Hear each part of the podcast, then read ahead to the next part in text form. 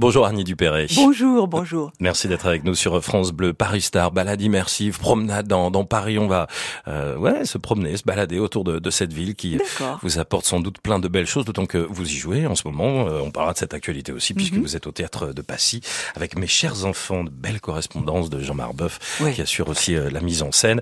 Vous qui êtes romancière également, des correspondances, ça vous va bien. Mais oui, oui, oui, tout à fait. On s'en dira un mot tout à l'heure. Vous n'êtes pas parisienne, Annie, vous êtes née à Rouen, vous. Hein. Je suis née à Rouen, absolument. Euh, Rouen, Rouen, le pot de chambre de la Normandie.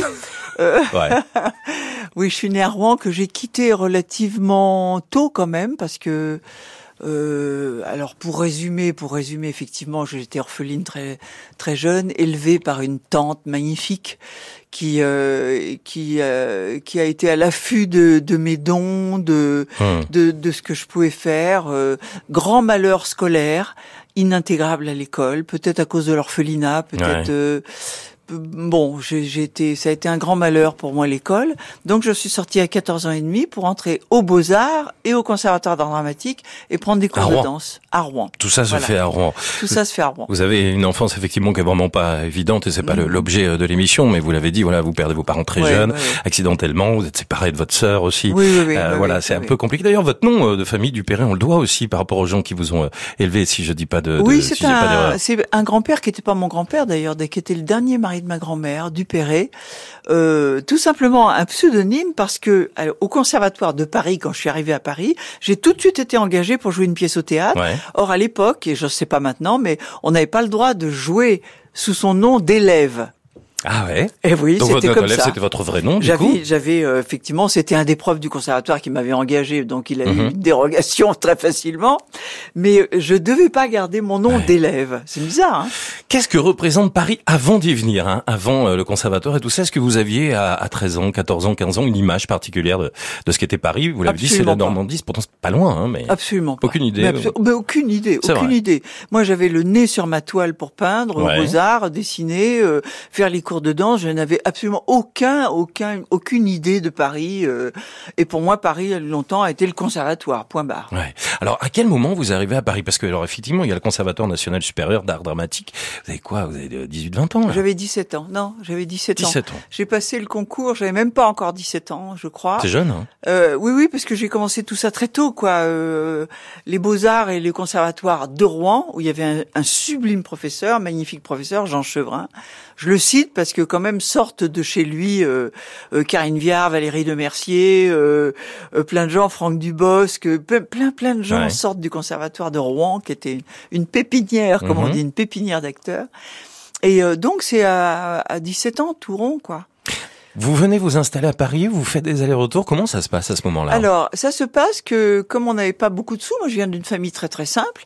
Et la, la, la bourse pour euh, à Paris, c'était quand même, ça donnait absolument pas de quoi vivre.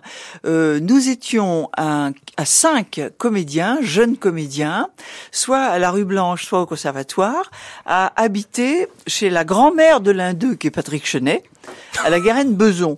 Donc nous vivions à cinq dans un deux pièces, sans chauffage et sans salle de bain, à la Garenne Beson. ça a duré un an. Je vous arrête parce qu'il ne vous a pas cité, mais il a fait cette émission. Il m'a parlé de cet endroit et du fait qu'il y avait une coloc à cinq, qu'il n'y avait pas d'eau chaude et que c'était la galère totale. Il vous a pas cité. Mais voilà, je découvre que, que vous étiez dedans du coup. J'étais dans, j'étais dedans, voilà. Ouais. Alors ça veut dire que c'est des années un peu d'insouciance. Vous restez, euh, vous m'avez dit c'est la Garenne euh, qu'il est, à la Garenne Beson. À la Garenne Beson. Donc vous faites des allers-retours entre la Garenne Beson et, et Paris. Euh, vous avez l'occasion de découvrir Paris quand on a 17, Alors oui, parce que ans. Comme, euh, comme j'ai été la première à travailler, à 18 ans, j'ai eu, j'ai eu droit à mon petit studio de 12 mètres carrés. Donc là, j'ai découvert Paris. Alors vous n'êtes pas resté longtemps à la Garenne, vous avez eu un studio un rapidement. An, un an quand même. D'accord. Il est où ce studio? Euh, il était euh, dans le, je sais plus comment s'appelait la rue, dans le 17e. 17e. Qui n'est pas un quartier très gai, je trouve. Pourquoi? Ben, je sais pas, je trouve ça un peu, voilà. C'est, je l'ai fui assez vite. Bon, donc j'insiste pas alors sur, sur cet endroit, mais en tous les cas, ce sont euh, les premiers mois, les premières semaines où vous êtes sur Paris. Est-ce que vous êtes euh, très concentré sur le théâtre, sur le conservatoire, ou est-ce que, ou est-ce que vous, vous, avez quelques loisirs et que vous découvrez un peu des choses de la non, capitale non, non, non, non, non, non, On est, on est uniquement sur le théâtre. On rentre le soir à la gare de Beson pour travailler les scènes. Euh, non, non, on est concentré uniquement. On n'est pas là en touriste, quoi. Ouais. Alors les choses s'accélèrent, les premiers rôles commencent à arriver. Je survole évidemment votre carrière. Euh, va y avoir plein de, de belles rencontres. vous faites un soir la connaissance de, de Jean-Louis Barouet, Madeleine Renaud. là, on est avec la compagnie du théâtre d'Orsay à Paris. Voilà. Et euh, j'ai commencé même euh, à l'Élysée Montmartre. Ouais. La première pièce que j'ai jouée avec euh, Jean-Louis était à l'Élysée Montmartre. Et puis après, on a été à Orsay. J'ai fait l'inauguration d'Orsay. On a joué à Orsay. Après, j'ai fait l'inauguration du Rond-Point. Ça a été une collaboration avec Jean-Louis de, d'une dizaine d'années, parallèlement au théâtre de la ville. Mhm. Voilà. Donc j'ai eu deux, quelque part, deux pères de théâtre. C'était Jean-Louis et Jean Mercure qui est très très euh, très méconnu, injustement oublié. Jean Mercure était le créateur du théâtre de la ville, l'inventeur des spectacles à 18h30. C'est le premier qui a fait ça. En voyant euh, effectivement euh, les, les, gens qui attendaient le métro, l'embouteillage au métro à, à, Châtelet devant son théâtre, il s'est dit mais il faut les occuper, faut les occuper, leur faire un hein. spectacle à 18h30 pour qu'ils puissent prendre le métro plus tranquillement après. C'était une idée géniale.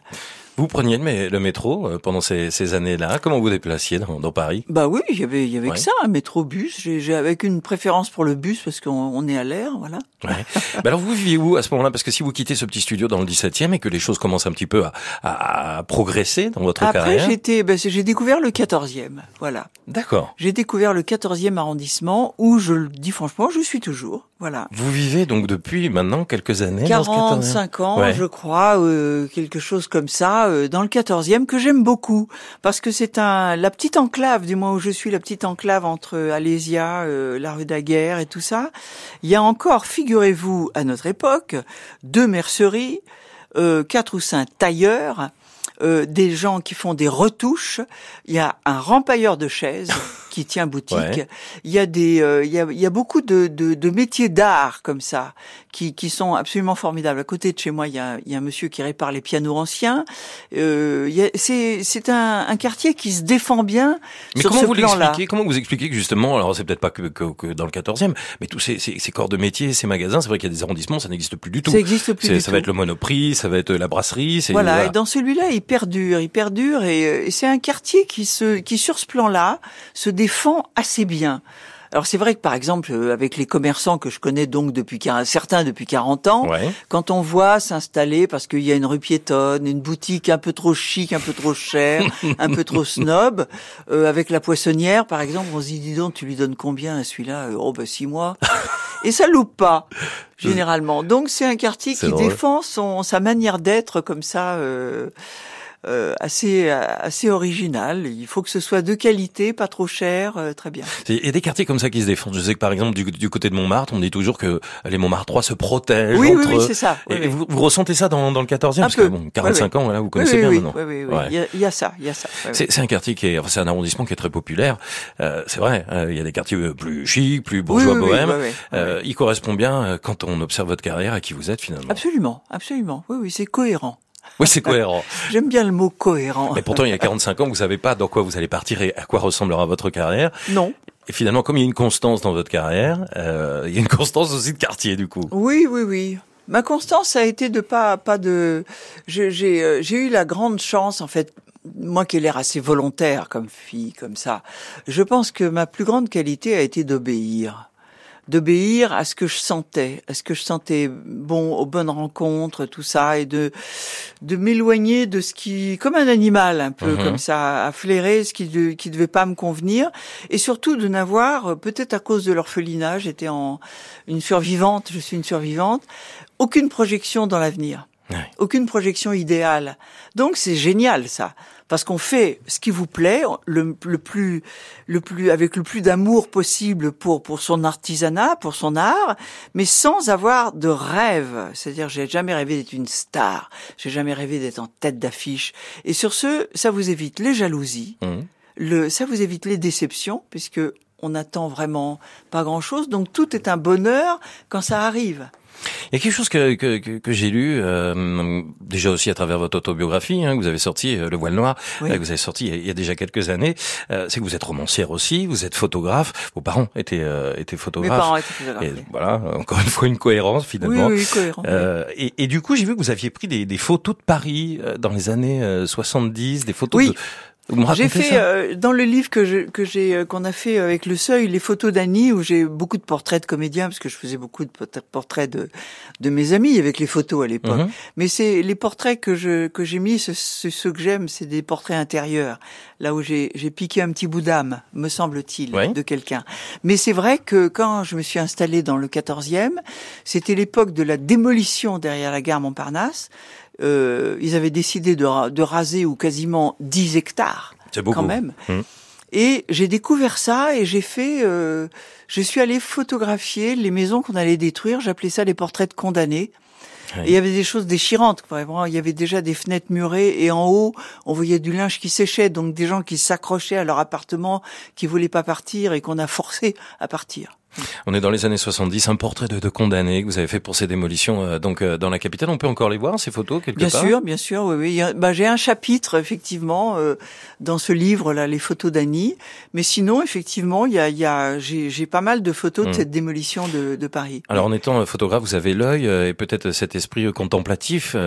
Est-ce que Paris, vous avez pris le temps de flâner, d'observer, de lever la tête et, et de découvrir des choses? Vous êtes dit ça, c'est vraiment magnifique. Alors j'avais un grand bonheur il y a quelques années. Je dis ça maintenant parce que je trouve les gens en ce moment sont, sont tellement furieusement énervés euh, et tout que j'ai pas osé reprendre mon vélo. Mais pendant une douzaine d'années, déjà pendant pendant que je jouais la folle de Chaillot, euh, oui oui, depuis des Champs-Élysées. 15 ans à peu près, je faisais du vélo dans Paris, notamment pour aller au théâtre. Et le bonheur, le bonheur est de rentrer du théâtre la nuit à vélo faire du vélo la nuit à Paris, c'est une merveille parce que Paris est à vous, c'est illuminé, c'est euh, c'est magnifique, on est tranquille et c'est euh, et vraiment on en profite quoi on en profite bien. Vous vous souvenez d'un parcours particulier, là, si on vous suit en vélo d'un théâtre jusqu'au 14e Oui, oui, alors euh, j'ai j'ai fait une chose horriblement dangereuse, qui était d'aller jouer, par exemple, au théâtre Antoine en venant de d'Enfer. Donc Strasbourg, C'est-à-dire que, voilà, tous les soirs, je me suis fait Saint-Michel, Sébastopol, euh, boulevard de Strasbourg, à 6h30, 7h du soir. Ouais. C'est-à-dire que là, faut, faut des yeux partout. Faut être attentif partout. Et, euh, et le retour, le retour la nuit en traversant justement, bah, je changeais un petit peu de temps en temps. Je prenais les guichets du Louvre, de temps en temps je passais par par euh, par, Notre-Dame. Enfin, c'était euh, le bonheur de, de, de remonter la nuit. Qu'est-ce que vous trouvez de beau euh, à Paris de nuit comme de jour? Bon, il y a un Paris de jour, un Paris de nuit. J'ai compris que le Paris de nuit c'était quelque chose qui vous plaisait. Oui, oui. il y a des endroits plus que, que d'autres qui attirent votre attention? Si on a un top des bah, monuments, les, par les exemple. Quais, bien entendu toutes les, les, quais de la Seine sont et les monuments qui sont qui vont avec sont magnifiques. C'est euh, c'est euh, c'est superbe. Ouais. Vous aimez euh, la nature, hein, vous aimez les animaux, vous avez une, maison en, Creuse euh, que vous avez partagée d'ailleurs avec Bernard Giraudot, je crois que vous l'avez vous l'avez racheté. Euh, du coup, et, et j'imagine que vous cherchez aussi les petits coins de temps en temps de nature de, dans, dans Paris, ou peut-être à proximité de Paris quand vous recherchez un peu ça? Bah, il y a le cimetière Montparnasse déjà. Mes enfants, j'ai, j'ai, quand j'ai eu des enfants, mes enfants ont été, je dis pas élevés dans le cimetière, mais, mais vraiment, je leur avais acheté des petits arrosoirs, des bottes, et, le. Ils allaient dans le cimetière? Ben évidemment, et le bonheur, c'était d'aller arroser les fleurs sur les tombes. D'accord. C'est formidable. Il y a des pompes, ils jouaient avec l'eau et tout ça, et, euh, et ils allaient arroser. Euh, ils étaient promenés au cimetière Montparnasse, voilà. Et vous avez croisé du monde quand vous étiez avec vos enfants Vous n'avez pas regardé avec des yeux euh, Non, non, pourquoi non Ah, vous êtes la première qui me raconte ça. Mais après, euh, voilà, c'est effectivement petit coin de nature, pourquoi pas. Mais ça, c'est l'enfance, euh, voilà, de, vos enfants. côté monument, c'est vrai qu'on prend vraiment un monument tous les tous les 10 mètres. Hein, quand on quand on regarde à Paris, il y a une architecture qui est complètement différente. Je sais que vous êtes sensible aussi à tout ça. Il y a peut-être un monument, un endroit qui, qui sort du lot pour vous me vient pas, me vient pas. Dieu sait que je suis un peu un peu furax contre beaucoup de choses modernes, mais je mhm. trouve que la, la, pyramide du Louvre est une est une réussite étonnante. Ouais. Parce que ça ne départ pas du tout ce qu'il y a autour. C'est c'est quelque part d'une grâce et d'une d'une légèreté euh, formidable. Je trouve que ça ça se curieusement se marie très bien avec hmm. les avec les bâtiments autour. Est-ce que vous êtes musée Est-ce que vous avez eu l'occasion d'aller visiter quelques musées à Paris? Alors oui, bien sûr. J'ai j'ai euh, j'ai fait dernièrement une autre émission. Là, je les ai emmenés voir puisque j'étais parti pour être peintre euh, d'une certaine manière, euh, le tableau, le tableau de ma vie, c'est-à-dire le tableau que que j'aimerais voler un jour pour qu'il soit à moi. c'est le jardin de Bonnard au musée d'art moderne. attention, on nous écoute sur France Bleu. Hein. Ah, le Les gens vont savoir. Le jardin de Bonnard, c'est un miracle, quoi. C'est pourquoi? parce que c'est euh, d'abord parce que j'adore Bonnard, parce que ce, celui-là, j'aime pas tellement les, les, tableaux de Bonnard où il y a un personnage dedans. Je, je... Et celui-là, c'est un pur jardin où vous prenez, vous pouvez découper, euh, comme on sait, vous savez, quand on veut copier un tableau, on le découpe en carrés comme ça. Chaque carré en lui-même est un tableau. Je veux dire, c'est euh, c'est extraordinaire. Et d'ailleurs, effectivement, je ne peins plus, mais les dons restent. Bon, j'ai à peu près une touche post-impressionniste comme ça naturellement. Donc quand je veux me remettre à la peinture pour éviter de me décevoir, bah je me fais un petit Matisse ou un petit Dufy, vous voyez, c'est c'est ça m'est relativement facile. Mais jamais, jamais je ne me risquerai à copier un Bonnard, c'est impossible. Vous avez peint Paris? Non. Non, j'ai pas peint Paris, non non non non. Non, non, je préfère la nature, je préfère euh, les natures mortes, des choses comme ça. Ouais. Annie Dupéré, on, on continue de se, se, balader un petit peu, bien sûr, et on découvre ce Paris. J'ai l'impression que vous avez un peu découvert le Paris des théâtres, parce que tout début, quand vous me parlez de, de, on parlait du début de carrière, moi tout de suite, m'avez cité cinq, six théâtres d'un coup. J'ai l'impression que vous avez découvert Paris au début. Maintenant, ça fait 45 ans que vous connaissez par les théâtres. Parlez-moi des, des, théâtres. Ah. Est-ce qu'il y en a un qui sort un peu du lot, dans lequel vous vous sentez bien, qui a cette architecture plus qu'un autre?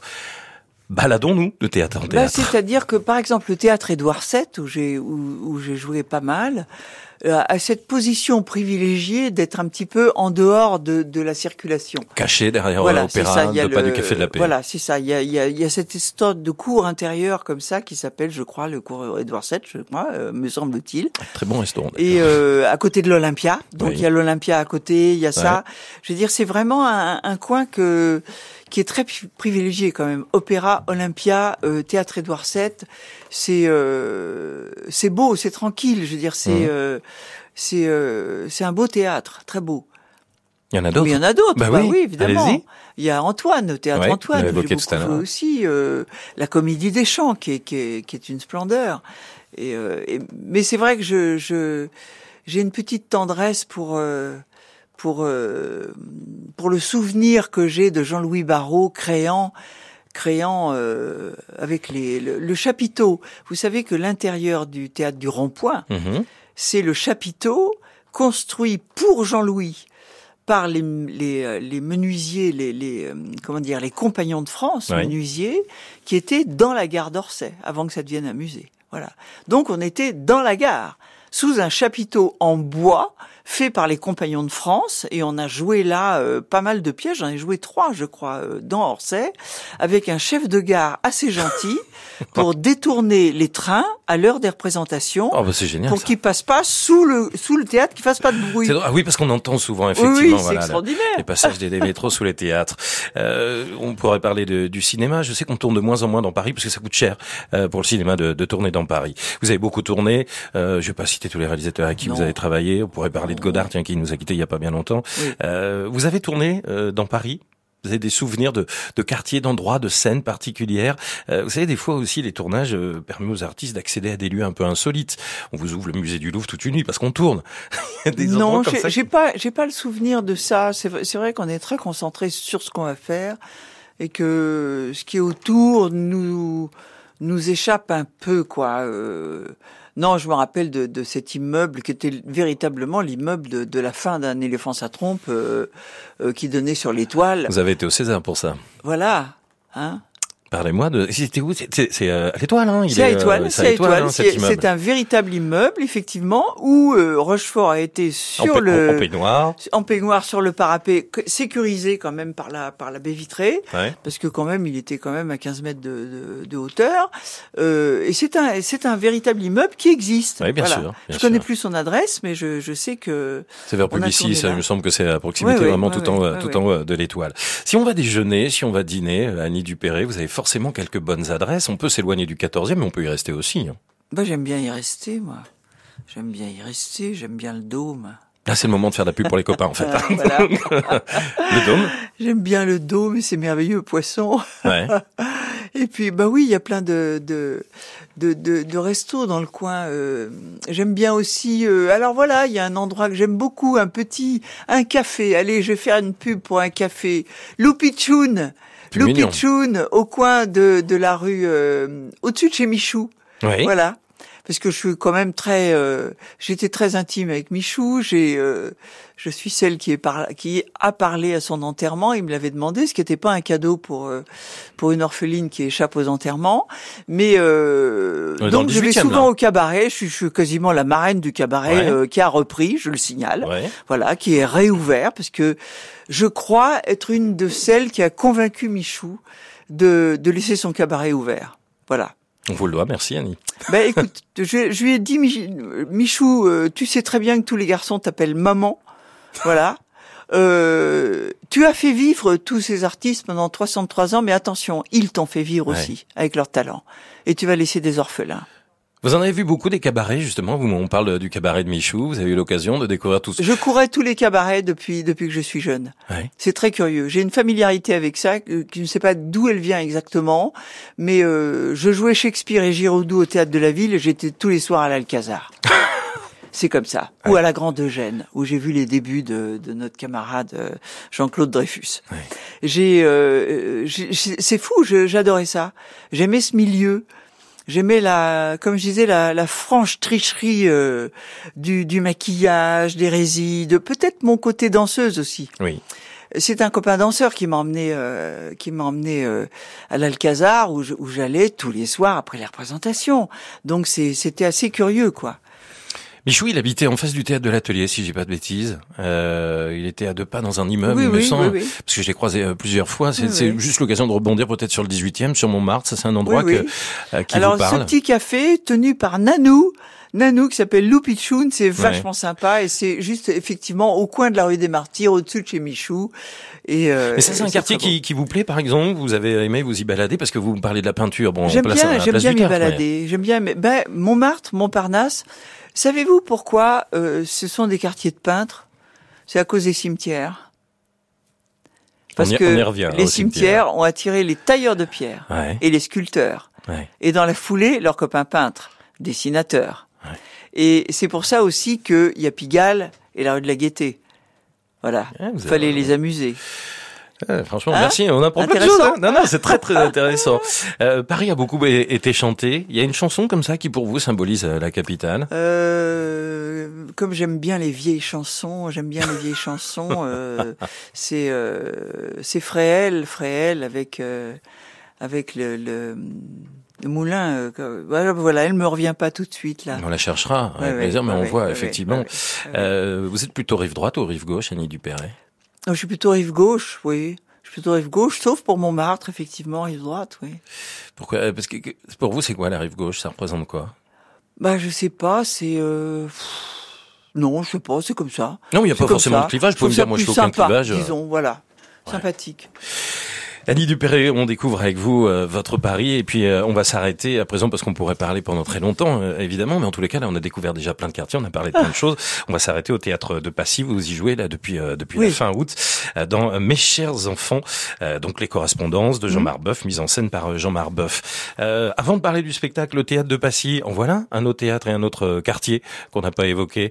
Sympa. Vous avez quelques petites habitudes depuis la fin de, la ah fin bah, Très peu. J'ai surtout l'habitude de venir au théâtre. Mais... Ouais. Et vous êtes du genre à venir très longtemps avant Vous arrivez quelques... Non, pas très, pas trop longtemps, parce que je, je, je, perds des forces quand je suis trop longtemps à, attendre sur place. J'aime bien, j'aime bien arriver pour me préparer, mais là le spectacle est, est encore frais, donc j'y vais pour euh, parce que être seul sur scène quand même c'est euh, c'est un truc assez assez spécial. Faut faut faut se remettre à chaque fois. C'est une, curieuse chose qu'a écrit euh, Jean Marbeuf. Ce sont des lettres d'une mère à, ses, à leurs enfants, à ses enfants mais euh, mais comment dire, c'est un il faut c'est un texte à habiter. Il faut l'habiter. Ce sont des elle écrit à ses enfants et, euh, et ça, ça traite d'un sujet assez important finalement. Qu'est-ce qu'on fait de sa vie euh, à partir de la retraite? Qu'est-ce qu'on en fait? Oui, parce qu'elle est grand-mère, elle est mère. Elle, a adoré un mari qui est mort, elle ne s'en remet pas. Et, et, en fait, ses enfants, tous les dimanches, sont chargés de la faire vivre en venant déjeuner, passer l'après-midi, jusqu'au jour, ça va très vite, hein, c'est les deuxième, la deuxième mhm. lettre, elle commence euh, à s'apercevoir que, que, que les emmerde, quoi. Faut bien le dire le mot. Elle est, elle est en kikine, alors pollue tous les dimanches, avec l'obligation de venir faire vivre maman, quoi, euh, en parlant du père disparu et tout ça. Et quand elle se rend compte de ça, qu'elle est un poids pour eux, elle décide de partir, voilà, et de s'inventer une, une euh, comme elle dit, effectivement, je, je, je pars pour euh, vivre ma dernière ligne droite le plus honnêtement possible. Oui, parce que elle est grand-mère, elle est mère, mais elle est femme aussi. Et ça, c'est important de, de, le dire. Donc, elle va redécouvrir une vie de femme, une vie de citoyenne aussi, une vie. Euh, je trouve que c'est un sujet euh, crucial parce qu'il y a de plus en plus de gens quand même qui sont à la retraite vers cet âge-là, vers vers. et, et qu'est-ce qu'on en fait de cette dernière partie de vie? Qu'est-ce qu'on en fait? Est-ce qu'on en fait quelque chose de vivant ou est-ce qu'on attend, comme, elle le dit à un moment, euh, voilà, de jusqu'à ce que dépendance s'en suive? Ces aventures et ces audaces sont à découvrir dans des correspondances, ça vous va comme un gant. Hein. Franchement, euh, mes chers enfants, c'est au théâtre de Passy. Oui, euh, ça dure. Ça remue un peu. Oui, ça remue un peu, mais ça, ça remue bien. Ça dure 1h20 et vous allez en ressortir vraiment avec un, un, large sourire et puis certaines réflexions effectivement sur mhm. sur la vie et, et ce qu'on peut en faire. Un dernier mot sur le, votre engagement, votre investissement, euh, parce que vous êtes proche de, de plein d'associations.